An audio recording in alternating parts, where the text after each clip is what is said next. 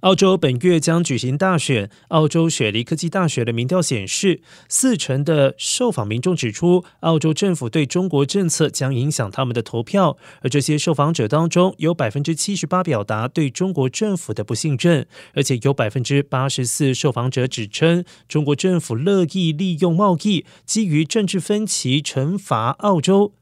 雪梨科技大学澳中关系研究所资深研究员柯林森指出，对于区域不稳定的关切日益升高，持续成为这一次大选选战的焦点。